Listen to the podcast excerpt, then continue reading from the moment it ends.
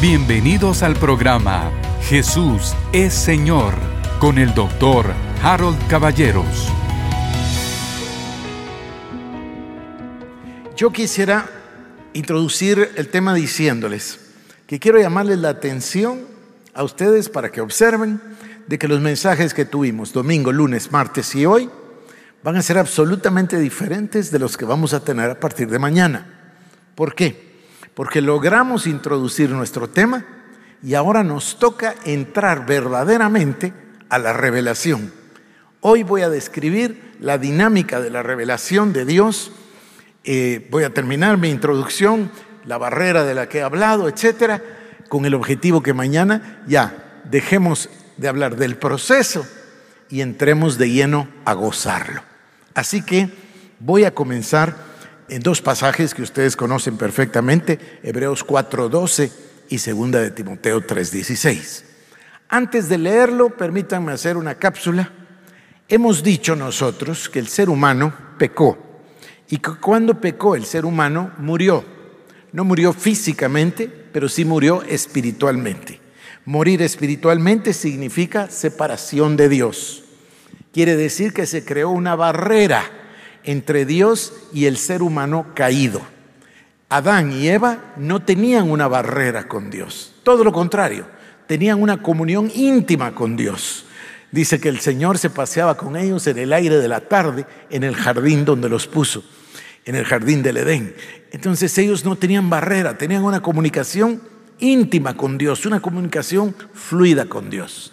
Ellos estaban revestidos del Espíritu, revestidos de la gloria de Dios, al punto que ni siquiera se dieron cuenta de que estaban desnudos. Cuando vino la caída, se dieron cuenta de que habían perdido algo. ¿Qué es lo que habían perdido?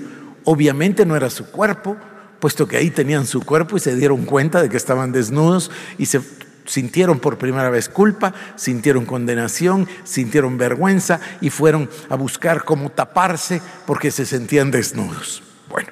Lo que sucedió ahí fue, como lo hemos descrito una y otra vez, que ellos abdicaron todos los privilegios que Dios les había entregado y se los cedieron al diablo. Ustedes saben que el diablo le dijo a Jesús, todos los reinos de la tierra son míos. Y Jesús no le contestó que no fuera cierto. ¿Por qué? Porque es cierto, porque se los había entregado Adán. Adán cambió el señorío de Dios por el señorío del diablo. Claro, el diablo no se lo explicó así. El diablo le dijo, no, no, no, no moriréis, sino que sabe Dios que ustedes serán como dioses, conociendo el bien y el mal. Él no le vendió toda la verdad, él solo le dijo que serían como dioses. Pero en realidad lo que pasó es que cambiaron el señorío de Dios, la paternidad de Dios, por la del diablo. ¿Qué es lo que sucedió ahí? En ese momento entró lo que llamamos la naturaleza de Adán o la naturaleza adánica o la naturaleza pecadora o la naturaleza pecaminosa o también la llamamos la carne o también la llamamos el hombre viejo. Todos son sinónimos. Pero hoy les quiero llevar un, un punto más adelante. Fíjense, ellos se convirtieron literalmente en hijos del diablo. Tomaron la paternidad del diablo y por ellos todos nosotros. Creo que no debo repetir los versículos, ya los leímos. Jesucristo le dice a los fariseos, vosotros sois de vuestro padre el diablo. ¿Se recuerdan ustedes? El Señor dice a través del apóstol Pablo, lo leí, que éramos hijos de ira, igual que los demás. Lo leí el día de ayer. También les leí el Salmo 58, les leí, el Salmo 53. Dice, son, son mentirosos desde la matriz. Dice, mi madre me concibió en maldad, me dio a luz en iniquidad, en pecado. Entonces, por el pecado de uno, entró el pecado en todos. Esto ya es un hecho que conocemos perfectamente. Sin embargo, mi punto es este. Cuando entró el pecado en Adán y Eva, Adán y Eva dieron a luz a su hijo Set, pero dice la palabra, Adán y Eva fueron creados a imagen y semejanza de Dios. En cambio dice, Set fue creado a imagen y semejanza de Adán y Eva, en estado caído. Ahí es donde se refleja que es que el pecado Por eso dice Levítico, ¿verdad? El pecado se pasa por la sangre. En la sangre está el pecado. Entonces todos nosotros somos hijos de Adán. Y por ende todos pecadores. Porque el pecado entró uno, entró en todos. Entonces se creó esa barrera y ya no tenía el ser humano acceso a Dios. Dios en su misericordia, que nos ha estado enseñando acerca del valor de la palabra, ya llevamos un año en el tema, hemos estado aprendiendo de que la palabra es la revelación de Dios para el ser humano. ¿La revelación de qué? En realidad la palabra trata la revelación del glorioso plan de redención de Dios para el ser humano. El ser humano está necesitado de que Dios lo alcance, porque el ser humano tiene una barrera que se llama pecado, que se llama naturaleza pecaminosa, que se llama hombre viejo, bla, bla, bla, y por eso él no puede llegar a Dios. Dios del otro lado extiende su mano, ayer lo leímos, ¿se recuerdan? Aunque estábamos muertos en nuestros delitos y pecados, y luego dice, pero Dios, que es rico en misericordia. Entonces Él extiende su mano, su amor, y envía a su Hijo unigénito a morir por nosotros. Otra vez un pasaje que ya sabemos de memoria. El que no conoció pecado fue hecho pecado para que nosotros fuésemos hechos la justicia de Dios en Cristo Jesús. Aquí viene donde yo quiero llevarles el día de hoy. Fíjense, no es que pecamos, no se trata de los pecados, se trata de el pecado, la carne, el hombre viejo o esa naturaleza pecaminosa. Es bien fuerte decirlo, pero es que es la naturaleza satánica.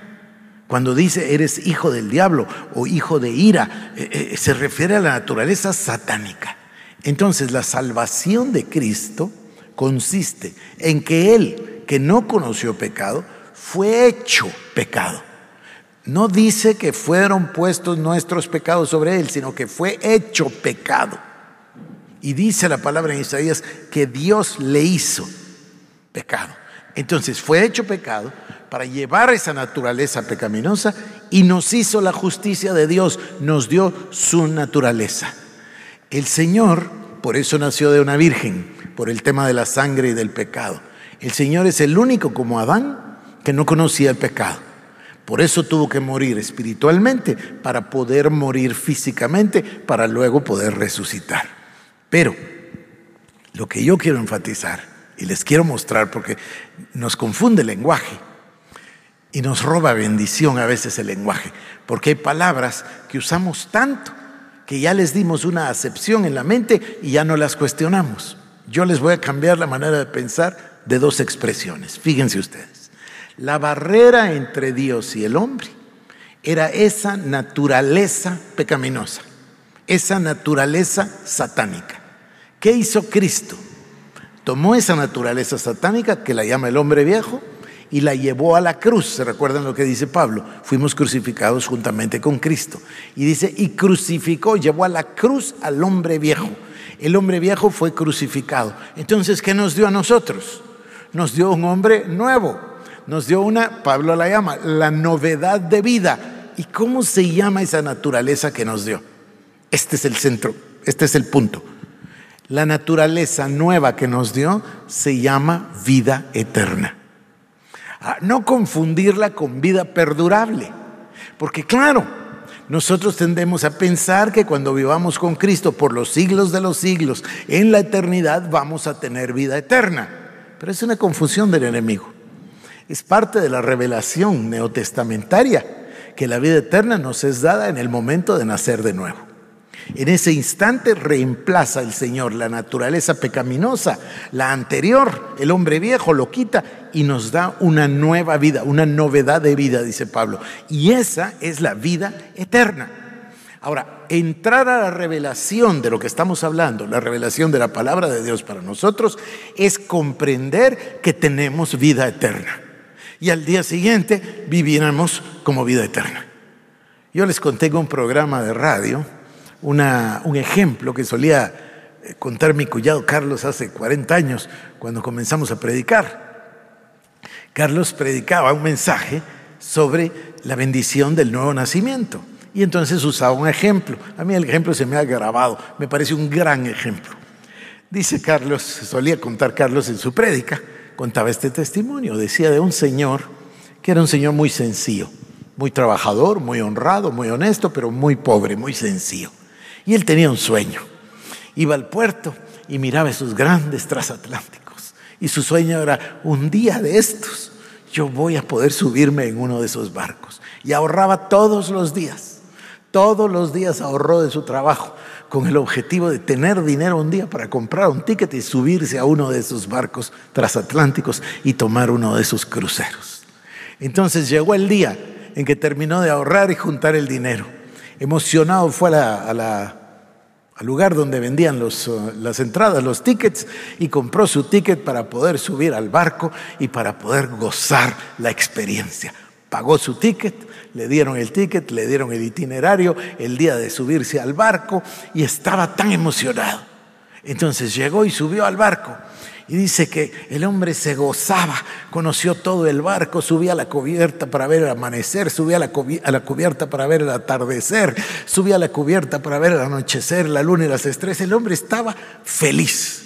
Y el capitán se fijó en él se fijó que este hombre no perdía un momento de gozo del, trayecto, del barco, del, del, viaje. Y se observó el capitán, ese señor viene aquí cuando amanece, viene cuando atardece, está tan contento, pero yo no lo miro nunca en el comedor. Y había cenas todos los días y grandes almuerzos y cenas de gala en el barco. Y el capitán se intrigó. Entonces un día buscó al hombre y rapidito lo encontró y lo ve y le dice, mire, ¿cómo está, señor pasajero? Yo veo que usted está muy contento. dice, no, capitán, usted no tiene idea. Yo no estoy contento, yo estoy feliz. Esto es maravilloso, este era el sueño de mi vida. Yo quería venir al barco, quería ver el mar. Y le cuenta emocionado el gozo que estaba teniendo. Entonces el capitán le dice, mire, pero yo he notado una cosa. Yo he notado que usted está participando en todo, todo el día, pero no viene al comedor a la hora de la cena. Dice, no, no, capitán, yo tengo un pan en mi dormitorio y tengo un pedazo de queso que traje y eso, y, guardo un poco de agua y eso es lo que como todas las veces, porque yo trabajé tanto y me tardé tanto en ahorrar para pagar el ticket que no tengo dinero para ir al comedor. Entonces el capitán le dijo, cuánto lamento que estamos por terminar el trayecto y hasta ahora se entera usted de que todas las comidas estaban incluidas. Es un bonito ejemplo, a mí me gusta mucho, ¿saben?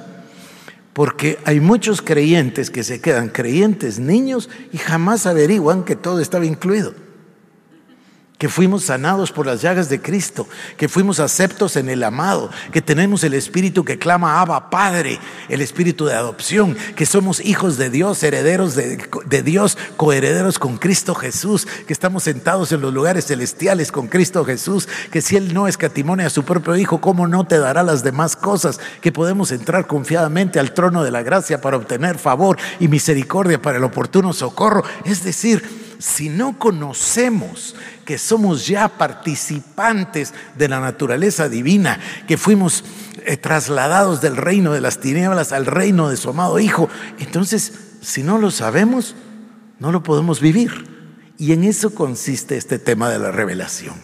Entonces, pasé el domingo, ayer y hoy, hablando del proceso. Hoy voy a terminar con el proceso. Y vamos a entrar a la revelación. Por eso era necesario que entendiésemos dos o tres cositas. Vuelvo a repetir. Una, que el pecado hizo que el hombre quedase separado de Dios. No tenía acceso a Dios, el hombre no tenía manera. Por eso dice que a Dios solo puede llegarse a través de Jesucristo. Y por eso dice que no es que nosotros amamos a Dios, sino que Él nos amó de primero. Él nos tendió la mano con el sacrificio de Cristo, la cruz del Calvario. Y además nos deja su palabra. Su palabra es la revelación. Ayer lo dije, hoy lo repito de una manera muy, muy clara. La revelación viene exclusivamente por la palabra de Dios. Cuando ustedes escuchen algo y les parezca novedoso, a ver, no voy a criticar a nadie y mucho menos dar nombres, pero hay un mensaje muy popular, muy popular ahora ahí, hay libros y de todo, están felices todos con el mensaje. Y me siento un poco culpable porque el que lo originó fui yo. Yo fui a una conferencia en una universidad, ese debe haber sido el año 2003, 2004, y, y, entonces había una persona ahí y estábamos en una charla y yo saqué un tema y la persona dijo, es que yo quisiera oír más de eso. Entonces yo se lo expresé, pero muy brevemente, una cosa de 10 minutos. Años después me lo encontré en un servicio en donde yo estaba predicando en una ciudad en el noreste de Estados Unidos. Eso fue en el año 2005, al finales. Y me lo encontré y él estaba ahí en el altar cuando yo prediqué y Dios me dio una palabra y le dije, dice el Señor que tú tienes un libro adentro del corazón, así que apúrate a escribirlo y sácalo. Claro, si yo hubiera leído el libro antes no le hubiera dicho eso, pero bueno, yo no estoy de acuerdo con el mensaje. El mensaje tiene fallas horribles, enormes, bíblicas. Sin embargo, está de moda en todo el mundo, en todo el mundo. Y me llama la atención que la gente no se da cuenta de que no está bien. Es popular, pero popular, pero popular. Y la gente no escudriña, no se da cuenta. Eso, eso está incorrecto. Está incorrecto porque nosotros debiésemos ser una iglesia madura, que no se deje llevar de todo viento de doctrina, sino que conozca la palabra y esté sembrada en la palabra. Entonces yo lo voy a repetir ahora. La revelación de Dios, por supuesto, viene exclusivamente a través de su palabra. Así que cuando escuchemos algo, seamos nobles como los de Berea, ya se los leí, ¿verdad? En el libro de Hechos, seamos nobles como ellos, que escuchaban a Pablo lo que predicaba y a Bernabé, y luego se iban a sus casas a revisar en la palabra a ver si las cosas eran como se las habían dicho. Bueno, entonces, tenemos una barrera y esa barrera Dios la va a destruir a través de destruir el velo. Si ustedes ven en la Biblia, la Biblia tiene muchísimos hilos conductores. Tomamos una línea y nos vamos. El año pasado vimos el reino, luego vimos el pacto. Ahora les voy a dar otro, ya lo he mencionado. Los templos. Fíjense ustedes, Dios es un Dios de tabernáculos. El tabernáculo de Moisés, el tabernáculo de David. Luego es un Dios de templos. El templo de Salomón, el templo de Herodes. ¿Y qué les parece? Nosotros, el templo del Espíritu la iglesia, el templo del Espíritu. Y al final, en el Apocalipsis 21, el tabernáculo de Dios con los hombres. O sea, Dios es un Dios de tabernáculos y de templos. ¿Qué quiere decir eso? ¿Qué indica? Que Dios siempre quiere reunirse con sus hijos, con su pueblo. Dios tiene un lugar de reunión y nosotros como iglesia y nosotros como individuos somos el templo del Espíritu Santo. Entonces, Dios nos da una revelación del glorioso plan de redención en la Biblia. ¿Es un libro histórico? Sí. ¿Es un libro profético? Sí. ¿Es un libro de revelación? Sí. Pero tenemos que tener claro cuál es la revelación central, la razón de la palabra, de Génesis 1.1 a Apocalipsis 22.21. Es la revelación del trabajo o de la labor del Mesías. ¿Y cuál es la labor o el trabajo del Mesías? El glorioso plan de redención. Bueno, Dicho esto, paso a la segunda parte que ya mencioné ayer o antier. Nosotros tenemos tres partes. Somos espíritu, tenemos un alma y vivimos en un cuerpo. Así le dice Pablo a los tesalonicenses. Espíritu, alma y cuerpo. Cuando el ser humano peca, estoy hablando de Adán y Eva, queda vivo físicamente. El cuerpo queda vivo. Ahí está la evidencia en la Biblia. Lo que muere es el espíritu. Muere el espíritu, no exactamente. Muerte espiritual quiere decir separado de Dios. Entonces sí, muere espiritualmente porque quedó separado de Dios. Dios en la salvación va a salvar al ser humano. ¿Y dónde se produce la salvación? La salvación se produce en nuestro espíritu. Somos renovados, somos una nueva criatura, somos salvos en el espíritu, así dice la palabra. Entonces, tenemos una tercera parte, ¿se acuerdan? Tenemos el cuerpo que le quedó intacto a Adán y a Eva. Tenemos el espíritu, que en ese caso murió porque quedó separado. Y en medio tenemos el alma. El alma que consta de emociones, voluntad e intelecto.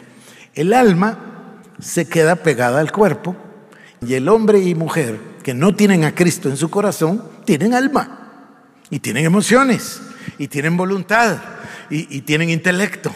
Entonces el ser humano se quedó de este lado con cuerpo y alma. Por eso no les llama la atención que cuando leen libros de psicología o leen libros de filosofía eh, se describe y dice, el hombre es alma y cuerpo. Claro, ellos no saben de la tercera parte que es la importante, es el espíritu. El ser humano es espíritu y Dios es espíritu. ¿Cómo se comunica Dios con el hombre entonces? Por el espíritu. Cuando el hombre está muerto espiritualmente, pues no puede escuchar a Dios. Esto es una cosa como un radio. Ustedes pueden estar en el radio apagado y el radio, las frecuencias se están transmitiendo, pero no oímos nada. ¿Por qué? Porque el, radio estaba apagado. Igual, nuestro espíritu estaba muerto hasta que Cristo nos salvó. sin embargo, sucede algo. Cristo nos salva, somos una nueva criatura. Las cosas viejas pasaron, todas son hechas nuevas, somos una nueva creación, todo lo que les dije. Pero como el Señor del barco, si no lo conocemos, no lo podemos vivir. Entonces, ¿qué proceso nos falta? Nos falta el proceso que se llama la salvación del alma. No es la salvación del espíritu, no es nacer de nuevo, es la transformación del alma. No os conforméis al presente siglo, sino transformaos por medio de la renovación de vuestro entendimiento para que podáis comprobar cuál sea la buena, perfecta y agradable voluntad de Dios. Entonces el alma necesita ser renovada. Porque el alma se va a convertir, fíjense lo que voy a decir, se va a convertir en la barrera con Dios. No la barrera de la carne y la barrera de la que nos impedía llegar a Cristo. Ahora ya estoy hablando de creyentes. No estoy hablando de los que no conocen a Cristo. Estoy hablando de un creyente que ya nació de nuevo. Pero ese creyente que nació de nuevo viene acarreando, por así decirlo, un lastre. ¿Qué lastre? El lastre de su alma. Su cuerpo está igual que todos los cuerpos. Es igualito el cuerpo de un creyente que el cuerpo de un no creyente. Pero el alma trae todos esos recuerdos. Ahora se está escribiendo tanto y descubriendo tanto acerca del tema del transgeneracional, acerca de la memoria del ADN, tantas cosas que vienen de atrás. La palabra nos habla de las líneas de iniquidad, nos habla de las eh, líneas generacionales, etc.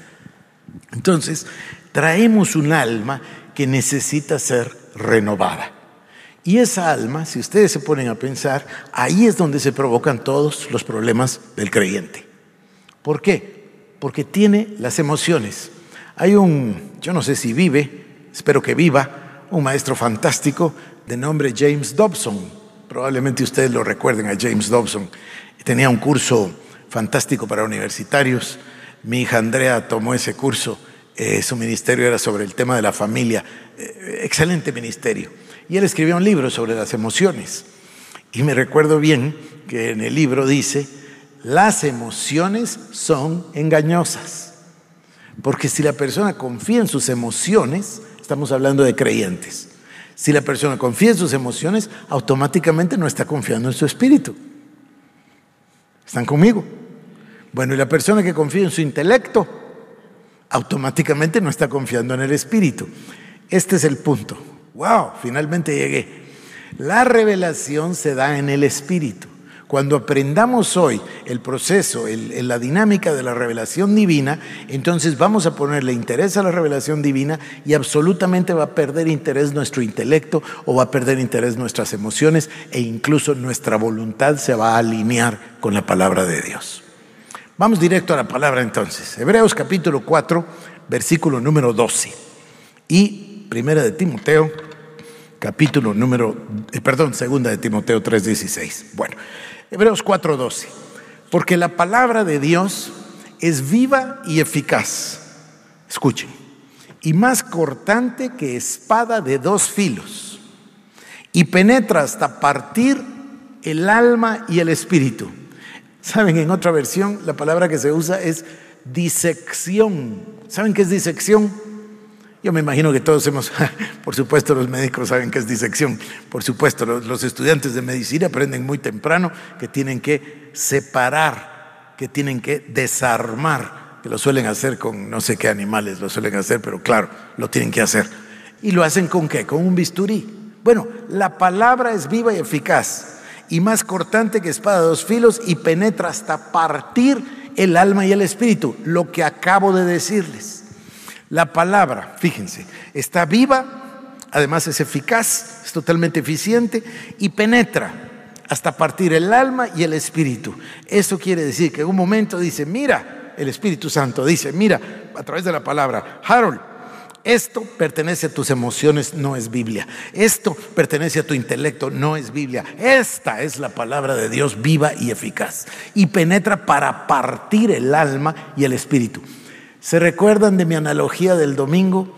¿Qué pasa si quieren botar una pared? Pues necesitamos una herramienta. Esta es la herramienta. La palabra de Dios está viva, es eficaz, penetra hasta partir el alma y el espíritu. Sigamos las coyunturas y los tuétanos.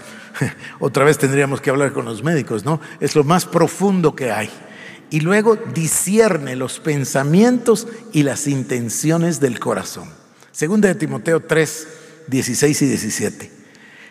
Toda la escritura es inspirada por Dios y útil para enseñar, para redarguir, para corregir, para instruir en justicia a fin de que el hombre de Dios sea perfecto, enteramente preparado para toda buena obra. ¿Cuántos queremos ser perfectos y preparados para toda buena obra?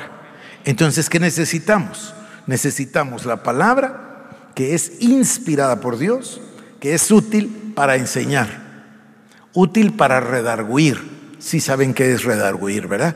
Redarguir significa impugnar se redarguye un argumento cuando se habla en contra de ese argumento o se impugna una resolución o una idea. Entonces, la palabra es útil para enseñar, es útil para redarguir. Se recuerdan que Pedro dice que tenemos que estar listos y prestos para dar razón de nuestra esperanza. Tenemos que tener los argumentos de lo que creemos y de lo que somos, para corregir, para instruir en justicia a fin de que el hombre de Dios sea perfecto, enteramente preparado para toda buena obra. ¿Y qué quiere decir revelación? No sé si ya lo dije, pero lo voy a decir. Revelar quiere decir exactamente remover el velo, develar algo. Algo que está velado es revelado. Bueno, la revelación, el remover del velo, implica poder ver, acceder a la vida de Cristo, la vida eterna la vida eterna que es la naturaleza nueva que Dios nos ha dado a través de la salvación. Se tienen que grabar esto. La vida eterna no significa la vida allá en el más allá. También, por supuesto, esa es eterna, pero no, cuando la Biblia habla de la vida Zoe, tengo que hablar de eso, es la vida eterna, es la vida de Dios. Tengo evidencia bíblica para demostrarles que el día de la salvación nos fue cambiado el ADN y en lugar del ADN del diablo que venía de Adán, ahora tenemos el ADN de Dios como Dios se lo dio a Adán originalmente. Eso se llama vida eterna. Voy a preparar un mensaje sobre ese tema. Bueno, entonces, la revelación es el remover del velo. Implica ver y acceder a la vida de Cristo, esa vida eterna de la que les estoy hablando, que es la naturaleza nueva que Dios nos ha dado en la salvación. Cuando permitimos que el Espíritu Santo use en nosotros la palabra de Dios como un cuchillo o espada de dos filos, separa, corta el velo de carne que hay entre nuestra alma y nuestro espíritu. ¿Me están siguiendo? Porque tenemos todavía eso del pasado, necesitamos salir del hombre viejo, necesitamos completamente dejar atrás los pensamientos, las ideas, los conceptos. ¿Y cómo lo hacemos con ese cuchillo, con esa espada de dos filos? Cuando nosotros, fíjense, me salió re bonito, escribo esto, eh, no me gusta tanto leerlo porque es un poquito aburrido leerlo, pero me gusta lo que escribo. Dice, cuando permitimos que el Espíritu Santo use en nosotros la palabra de Dios como un cuchillo o espada de dos filos que separa, corta el velo de carne que hay dentro de nuestra alma y nuestro espíritu, la vida de Cristo, la vida eterna, se convierte en, en una realidad en nuestra vida. En ese momento comenzamos a vivir en esa vida eterna que Dios nos dio. Entonces veremos su gloria y seremos transformados a su imagen. Efesios 4:13. hasta que todos lleguemos a la unidad de la fe y del conocimiento del Hijo de Dios, a un varón perfecto, a la medida de la estatura de la plenitud de Cristo. A veces nosotros leemos estos pasajes o nos leen estos pasajes y los escuchamos, pero en realidad, a ver cómo dicen los jóvenes, como que nos pasaran aquí encima. Oímos el pasaje, pero damos por sentado de que esto no es posible. ¿Cómo va a ser posible que todos lleguemos a la unidad de la fe y del conocimiento del Hijo de Dios, a un varón perfecto, a la medida de la estatura de la plenitud de Cristo? Entonces, el ser humano, cuando mira una meta que es demasiado alta, demasiado alta, automáticamente la elimina. Así como que no existe. No, no, no, espérenme un momento, que yo llegue a la estatura del varón perfecto, a, la plenitud de Cristo, que, que yo llegue a, No, no, no es posible que yo llegue a la unidad de la fe. Bueno, yo voy a terminar el mensaje hoy con una idea. Solo la voy a plantear, solo la voy a describir y luego la vamos a trabajar. Pero Dios, queridos hermanos, está esperando que todos los que estamos aquí el día de hoy, sea en persona o sea a través de la transmisión, Dios está esperando, querido hermano, que todos lleguemos a la unidad de la fe y del conocimiento del Hijo de Dios, que lleguemos a ser un varón perfecto a la medida de la estatura de la plenitud de Cristo. Eso espera. ¿Ustedes creen que Pablo esperaba eso? ¿Ustedes creen que Pedro esperaba eso? Y ustedes no ven que en realidad lo lograron. Es exactamente lo que va a lograr la iglesia de Cristo en este avivamiento que se viene con la cosecha mundial que viene antes de la, que, justo se va a dar antes de la venida de Cristo.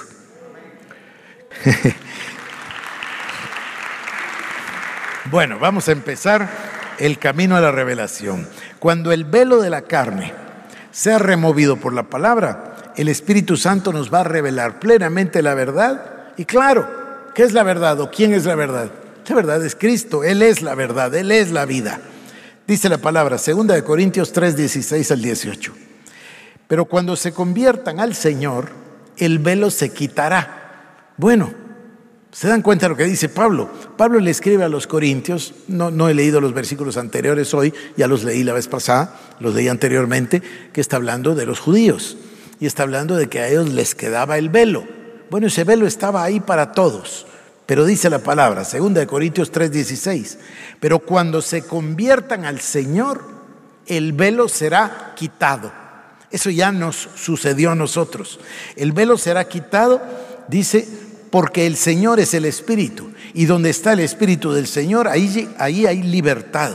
Por tanto, nosotros todos, mirando a cara descubierta como en un espejo la gloria del Señor, somos transformados de gloria en gloria en la misma imagen como por el Espíritu del Señor. Todo esto es la revelación paulina, la revelación neotestamentaria. Esto no es algo que puede pasar en el cielo, esto es algo que Dios tiene para nosotros hoy y que nosotros no lo hemos sabido interpretar y no lo hemos sabido recibir y por eso no lo estamos viviendo. Pero esto es parte de lo que Dios quiere para nosotros. Miren, cuando recibí la inspiración de hacer el discipulado virtual y de ahí recibí la idea de hacerlo en 60 semanas, esta fue mi meta. Dios nos dio todo esto para que lo vivamos aquí en la tierra. Ya les hablaba ayer de Paul Wilheimer, ¿verdad? Bueno, hay una cantidad de autores que hacen hincapié en el hecho de que esto no es para vivir en el cielo. En el cielo no va a haber enfermos para ir a sanarlos, hay que sanarlos aquí en la tierra. En el cielo no va a haber perdidos para ir a convertirlos, hay que convertirlos aquí en la tierra. En el cielo no va a haber necesidad de predicar el Evangelio, hay que predicar el Evangelio aquí a todas las naciones. Aquí es el momento de hacer discípulos, aquí es el momento de echar fuera a los demonios y sanar a los enfermos, aquí es el momento de que la iglesia demuestre el Evangelio de Jesucristo. Es ahora. Y todas estas promesas son para nosotros. Y el Señor dice que todas las promesas son sí y amén. Bueno, voy a continuar.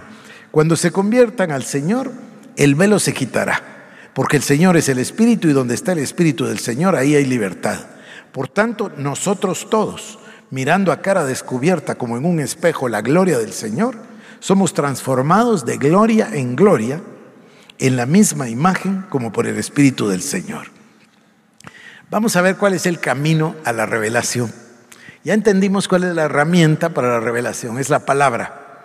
¿Cómo, ¿Cuál es el proceso? La palabra, que es una espada de dos filos, separa o discierne, separa el alma y el espíritu. Los pensamientos, las intenciones del corazón, las coyunturas, los tuétanos. Es el, es el bisturí de Dios, la palabra. Y luego, ahora miremos cuál es el camino a la revelación. Proverbios 2, 1 al 6.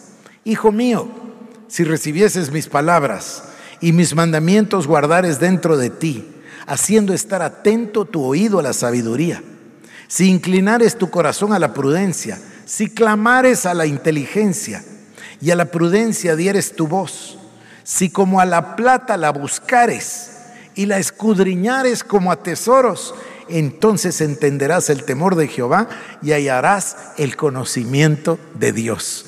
¿Cuántos quieren hallar el conocimiento de Dios? Esa es la revelación. Y nos está diciendo cuál es el camino. Dice, si como a la plata la buscares y la escudriñares como a tesoros, entonces entenderás el temor de Jehová y hallarás el conocimiento de Dios. Porque Jehová da la sabiduría y de su boca viene el conocimiento y la inteligencia. Entonces, el camino a la revelación, escuchen esto, es un camino individual y es un camino intencional. La iglesia niña, lo que decía yo, un niño no difiere nada de un esclavo, aunque es, aunque es señor de todo, pero ¿por qué no difiere del esclavo? Porque no sabe nada. Bueno, cuando hay una iglesia en estado de niñez espiritual, la iglesia no conoce lo que tiene, no sabe lo que tiene y entonces no puede actuar como lo que fue llamada a actuar y no estamos haciendo lo que Dios espera de nosotros. Por eso, entonces, necesitamos la revelación. Pero la revelación requiere, me acuerdo del doctor Armando de la Torre, que me estaba platicando una vez, eh, es muy sabio y ya muy grande. Y los que son muy inteligentes y además muy grandes son muy impacientes. Entonces se está hablando de alguien, yo no les voy a decir de alguien. Y me dice, me hizo esta tesis, Harold, y me trajo este mamarracho, mírele usted, esto no se puede llamar una tesis. ¿Sabe qué le dije yo? Váyase y repítala. Y me dijo, pero si yo ya hice el trabajo y esta es una tesis. Y yo le dije, ¿sabe qué? Oigan lo que me dijo. ¿Sabe qué? Vaya y piense.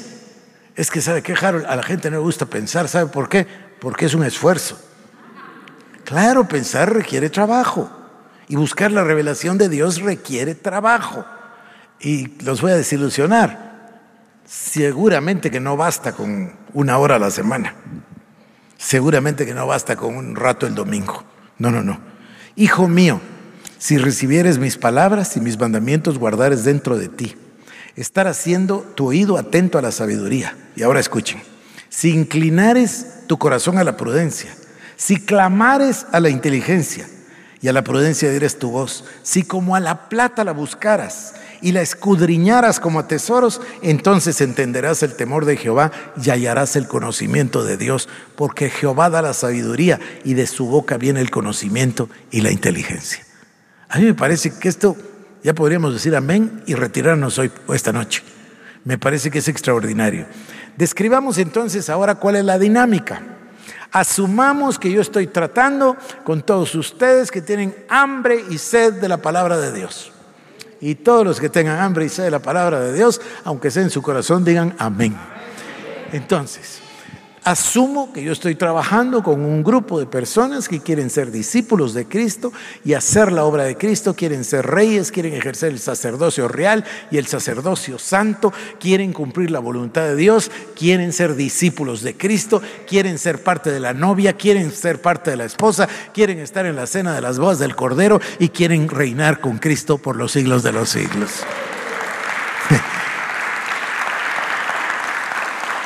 Si eso es así, entonces, queridos hermanos, busquémosla como la plata y escudriñémosla como a tesoros. Ahora, ¿cuál es la dinámica de la revelación? Les voy a dar la dinámica porque la revelación o darnos la revelación de la palabra es el deseo de Dios. Es el deseo de Dios. A ver, si van ustedes a ver a un profesor a una universidad, ¿cuál es el deseo del profesor? El deseo del profesor es transmitir su conocimiento al alumno. Bueno, cuanto más Dios nos quiere dar su revelación. Es el deseo de Dios. ¿Cómo comienza? Es el deseo de Dios para su iglesia, para nosotros, sus hijos. Comienza de esta manera. Les voy a dar siete pasos. Les cuento que este mensaje yo ya lo prediqué dos veces en esta iglesia. Una vez en la carpa, hace ya 20 años o 30, y otra vez acá.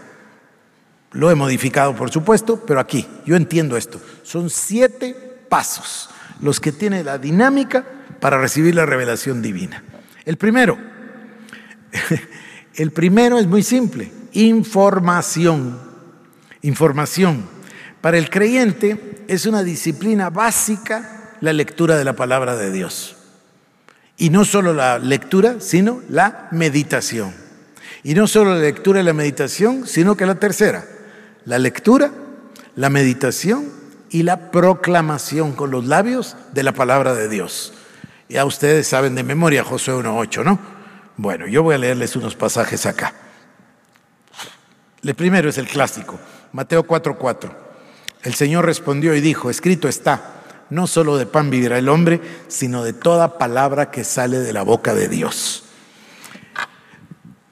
Juan capítulo 5, verso 39.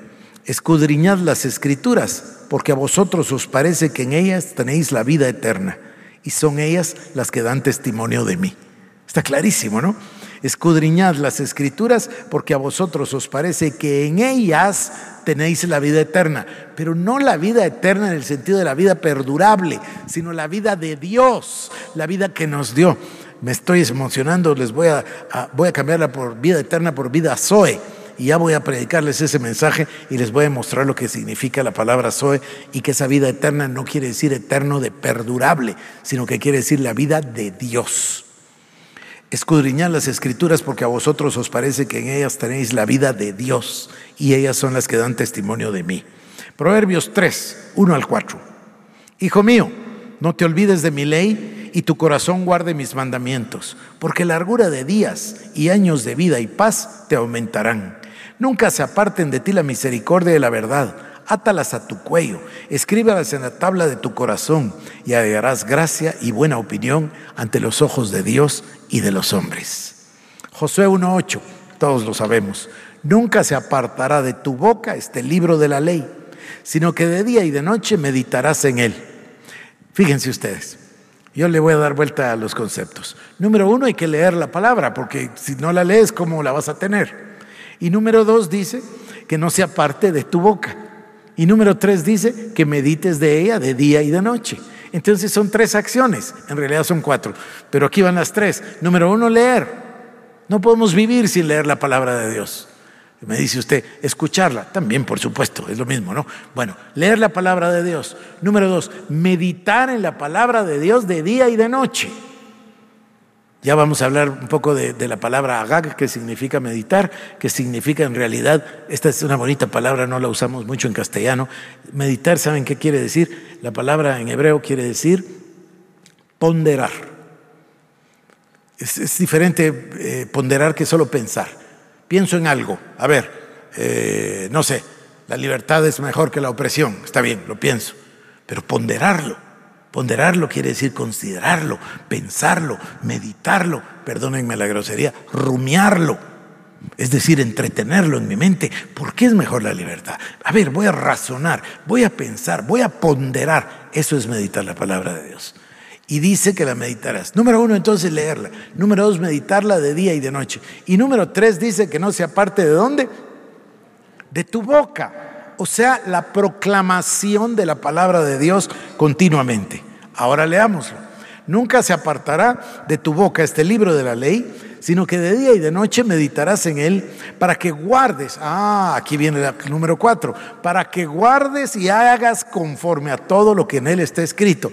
Por eso dice Santiago, no seamos oidores olvidadizos, seamos hacedores. Entonces son cuatro. Número uno, leer. Número dos, meditar. Número tres, confesar. Y número cuatro, actuar, hacer. De nada serviría todos los tres si no tenemos el cuatro. Para que guardes y hagas conforme a todo lo que en él está escrito. Porque entonces harás prosperar tu camino y todo te saldrá bien. Segunda parte, ¿cómo camina la revelación? Lo primero es la información. Necesito la información. Por eso les dije que vamos a hacer una gran diferencia de los primeros cuatro mensajes a los siguientes, porque ahora hablamos del proceso. Ya mañana, cuando empecemos con la revelación, ustedes dirán, ah, estoy recibiendo información. Número dos, ¿qué pasa cuando recibo la información? Viene la iluminación. ¿Cuántas veces he escuchado yo el testimonio? ¿Cuántas veces nos ha pasado a todos que estamos leyendo la palabra y parece que la palabra nos brotara de la Biblia? ¿Es verdad o no? parece que se iluminara. Bueno, es que eso es lo que sucede. El, el, Espíritu Santo está subrayándola en amarillo ahí delante de nosotros para que recibamos la iluminación de la palabra de Dios. En el primero es información. Aquí en el segundo, la palabra ilumina nuestro corazón y de pronto vemos, entendemos o comprendemos algo que no habíamos visto nunca. ¿Cómo es posible que yo he visto este pasaje cien veces? ¿Cómo es posible que oí cien prédicas y nunca había visto eso? Y sin embargo está ahí. A mí me gusta mucho una prédica que yo tengo, que he predicado por muchísimos años, desde que el Señor me lo dio, me lo, me lo compartió, eh, de la parábola del buen samaritano, que es toda la, toda el plan de la redención en una parábola. Y la prediqué recientemente me llamó por teléfono un amigo que es muy querido y me dijo, mira, yo he oído desde que era niño, no sé, 500 veces la parábola del buen samaritano, pero yo nunca había visto eso. Bueno, esa es la iluminación.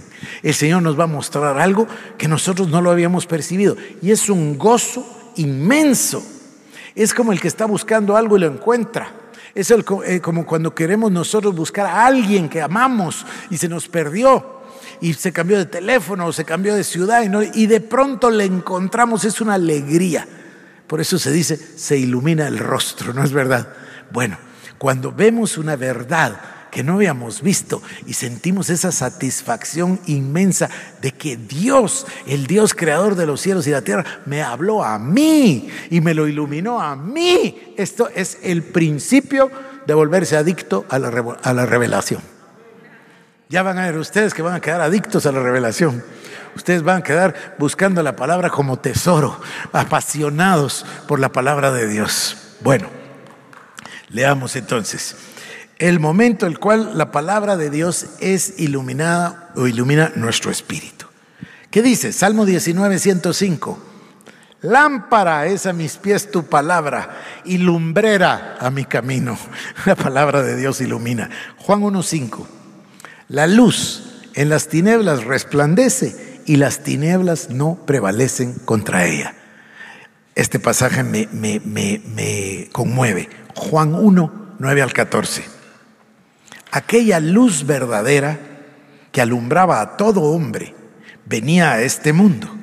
En el mundo estaba y el mundo por él fue hecho, pero el mundo no le conoció. A los suyos vino y los suyos no le recibieron. ¿Se dan cuenta de esto? Él es la luz y dice, aquella luz verdadera que alumbra a todo hombre. ¿Hay luz verdadera y hay luz falsa, queridos hermanos?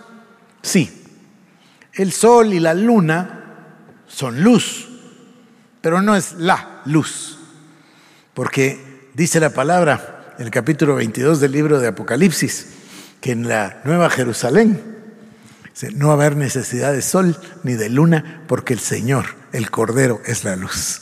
Esa es la luz verdadera. Y así lo llama Juan.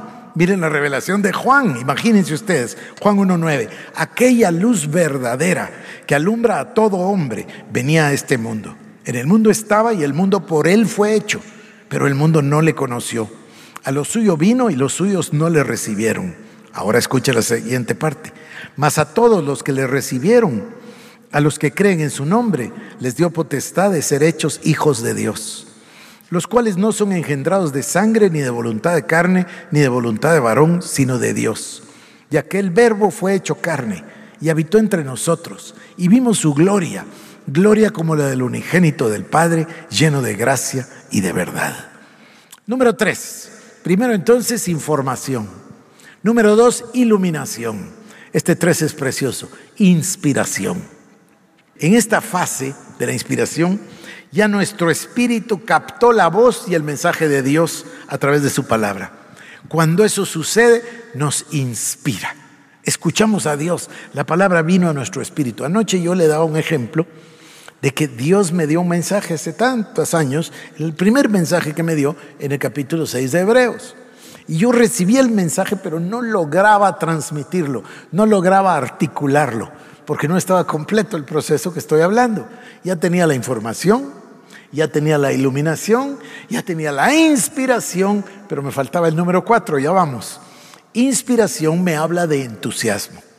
Entusiasmo, ustedes saben, quiere decir estar lleno de Dios. Es lo que quiere decir entusiasmo, lleno de Dios. En los griegos había una idea, y de ahí viene la palabra entusiasmo. Fíjense ustedes, la idea de la palabra entusiasmo se refiere a cuando nos dejamos llevar por el entusiasmo.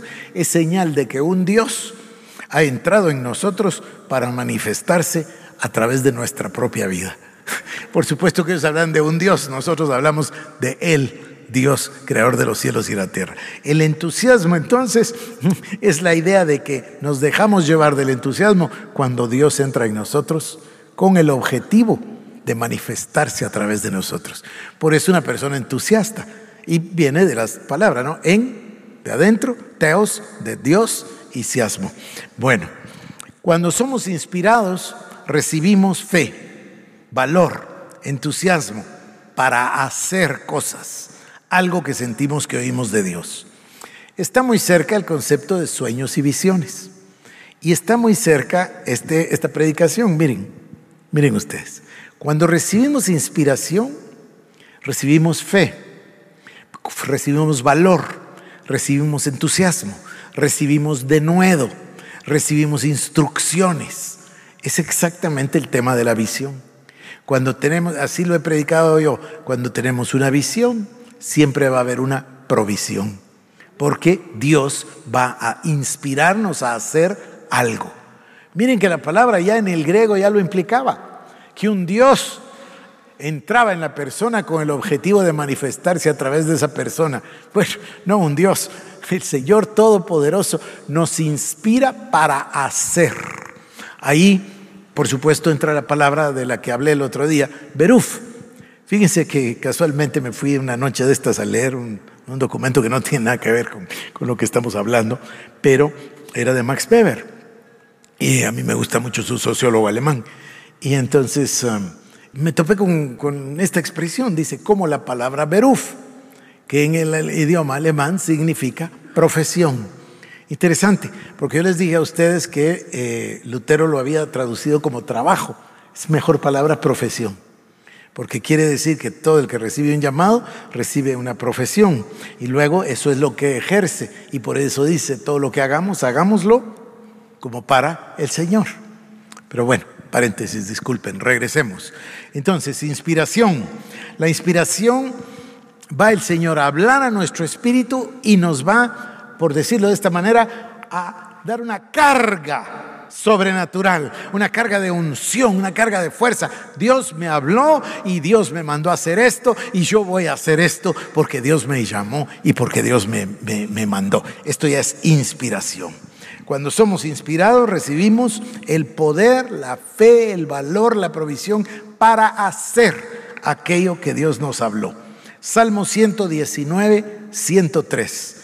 Cuán dulces son a mi paladar tus palabras, más que la miel a mi boca. Aquí voy a leer otro y luego voy a mencionar un tema. Hechos 2, 17 y 18. Ustedes lo conocen perfectamente, lo, lo repito muy a menudo.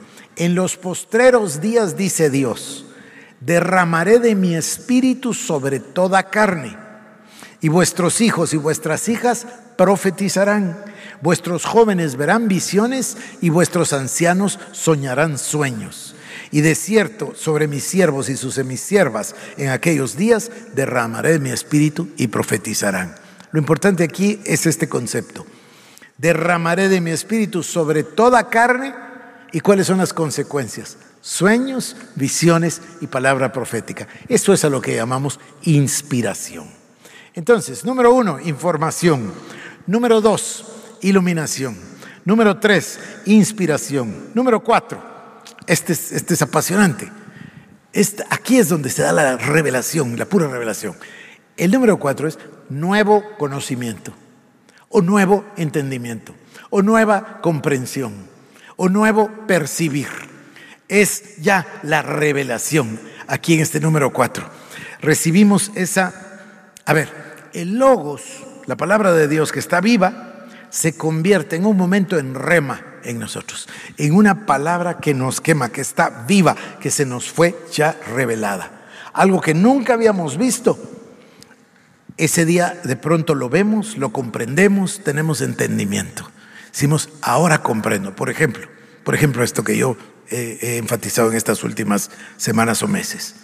La oración es la invitación permanente de parte de Dios para que nosotros podamos entrar confiadamente al trono de la gracia para tener comunión con Él. A mí esto me parece una gran revelación, me parece extraordinario. O sea, cambia la vida de todos nosotros al entender. La oración no es un esfuerzo, la oración no es un ejercicio, la oración no es un deber, la oración no es un trabajo. No, no, no. La oración es el, el deseo de Dios de tener comunión con sus hijos y el abrirnos la puerta. Yo ponía los ejemplos de, cualquiera de nosotros, padre de familia. Puede ser que uno esté ocupado, puede ser que uno esté trabajando, puede ser que uno esté pensando en otra cosa, pero cuando se abre la puerta y entra un hijo de uno, se le iluminan los ojos a uno. Quiere tener uno comunión, deja todas las cosas. Mis hijos suelen decir, papá, ¿estás ocupado? No, no, no, no, no, no, no, no, ven, pasa, vamos a tener comunión vamos a tener comunicación. Eso es, eso es la oración. Pero claro, yo no estoy hablando de la oración, estoy hablando de la revelación. Entonces, número cuatro, nuevo conocimiento. Este es lindo, este pasaje me gusta, Proverbios 25, 2. Gloria de Dios es encubrir un asunto, pero honra del rey es escudriñarlo. Gloria de Dios es esconder un asunto. O sea, es para la gloria de Dios que dejó su palabra, que es, es Perdonen, es una grosería de mi parte, pero es una analogía, como una cebolla. Tiene una capa y debajo hay otra capa, y debajo hay otra capa, y debajo hay otra capa. Y así es con la palabra de Dios. Yo leí este pasaje y ya le encontré 100 cosas y de repente nunca se me había ocurrido que también significa esto. Es maravilloso, es maravilloso. Es nuevo conocimiento, algo que Dios trae a nosotros y que lo vemos.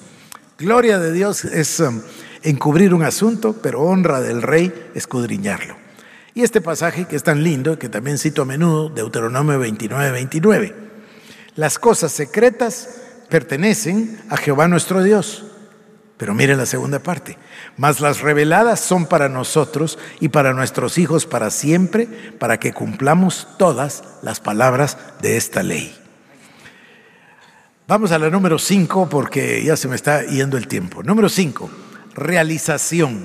Bueno, esto en realidad no es una buena expresión, no es una buena palabra realizar. Ya voy a hablar por qué. Vamos a ponerle percibir, comprender dentro de un contexto, pero la mejor descripción es esta, percatarnos. En inglés se dice, yo realicé que había que hacer tal cosa. En español no se dice así. En español decimos, yo me percaté de que había que hacer tal cosa. Entonces, este paso de percatarnos, lo que pasa es que tiene que conjugar el verbo, no, no, no les puedo hablar a ustedes de percatación, ¿verdad? Entonces, percatarnos de algo. En esta dinámica de la revelación de Dios hay un momento en el cual nos percatamos de que la palabra de Dios y la revelación que ha venido a nuestra vida nos ha cambiado, que ya no somos los mismos. Nos percatamos del efecto de la vida eterna de la vida de Dios sobre nosotros. El de los mejores ejemplos, sin duda, son la transformación de Saulo en Pablo, o la de Abraham en Abraham, o Moisés después de los 40 años en el desierto. Llega un momento en el cual uno se percata, y este es el momento más maravilloso, de que la revelación te ha transformado. Recibí información, recibí iluminación, recibí inspiración, recibí nuevo conocimiento. De repente me percato de que la vida me cambió por causa de esa revelación de Dios. Y comienzo a caminar en la revelación. ¿Por qué es importante esto de percatarse? No es tan importante como los otros pasos, pero es muy importante porque el día que nosotros nos damos cuenta de eso, ya no queremos volver a vivir como antes. Ahora queremos vivir en esa revelación de Dios. Número seis, transformación. El glorioso momento de la consagración, el desplazamiento del yo, el desplazamiento del ego y de todo lo demás. El mundo, la carne, la vanagloria de la vida, las riquezas, etcétera, para que el conocimiento de Cristo ocupe el centro de nuestras vidas. Así lo ora Pablo en Efesios 1, 15 al 23. Por esta causa, también yo, habiendo oído de vuestra fe en el Señor Jesús y de vuestro amor para con todos los santos, no ceso de dar gracias por vosotros, haciendo memoria de vosotros en mis oraciones, para que el Dios de nuestro Señor Jesucristo, el Padre de gloria, escuchen, os dé espíritu de sabiduría y de revelación en el conocimiento de Él, alumbrando o iluminando los ojos de vuestro entendimiento, para que sepáis, nuevo conocimiento, cuál es la esperanza a la que Él os ha llamado y cuáles las riquezas de su gloria, de la gloria de su herencia en los santos, y cuál la supereminente grandeza de su poder para con nosotros los que creemos, según la operación del poder de su fuerza, la cual operó en Cristo, esto es transformación, resucitándole de los muertos y sentándole a su diestra en los lugares celestiales, sobre todo principado y autoridad y poder y señorío, y sobre todo nombre que se nombra, no solo en este siglo, sino también en el venidero. Y sometió todas las cosas bajo sus pies y lo dio por cabeza de todas las cosas a la iglesia, la cual es su cuerpo, la plenitud de aquel que todo lo llena en todo. Estas son cosas maravillosas. Estas cosas maravillosas que nos escribió el apóstol Pablo son tan maravillosas que tenemos dificultad para creerlas. Imaginen cómo fueron las cosas que Pablo vio en el tercer cielo, que dice que es imposible contar.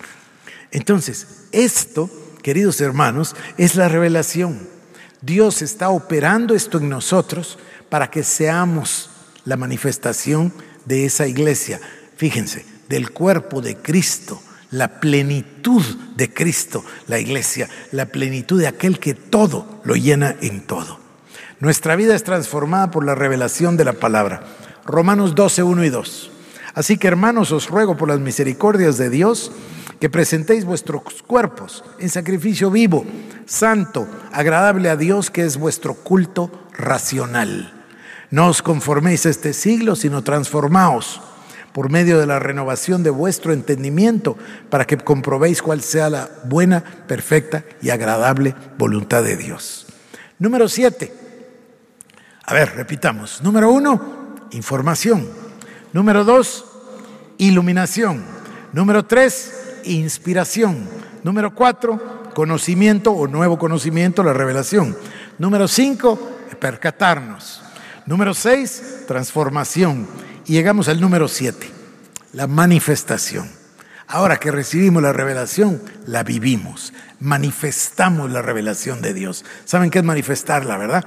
Por eso dice, se manifestó un demonio. ¿Qué quiere decir que se manifestó un demonio? Que se hizo evidente, que se demostró ahí. Bueno, de esta manera nosotros manifestamos la revelación de Dios. La madurez, la vida de Cristo manifiesta en nosotros, la vida en permanente comunión con Él y por ende en permanente estado de revelación. Ah, qué lindo, a esto le vamos a llamar la revelación continua la revelación permanente. Nos volvemos adictos. Queremos más de la Biblia, queremos más de Dios, eso nos lleva más a la oración. Esto es lo que es un hambre insaciable por la palabra de Dios y por su presencia. ¿Y como lo dice Pablo, Gálatas 2.20? Con Cristo estoy juntamente crucificado y ya no vivo yo, mas vive Cristo en mí. Y lo que ahora vivo en la carne, lo vivo en la fe del Hijo de Dios, el cual me amó y se entregó a sí mismo por mí. Y termino con Juan 15, verso 1 al 7. Este es un pasaje maravilloso. Yo no sé si se están dando cuenta de que ya nos está pasando y de que todo lo que estamos leyendo nos está produciendo ya una revelación y nos está siendo parte de un contexto completo, que es lo que hemos venido hablando del plan glorioso de redención, del plan de Dios, de la revelación de la palabra.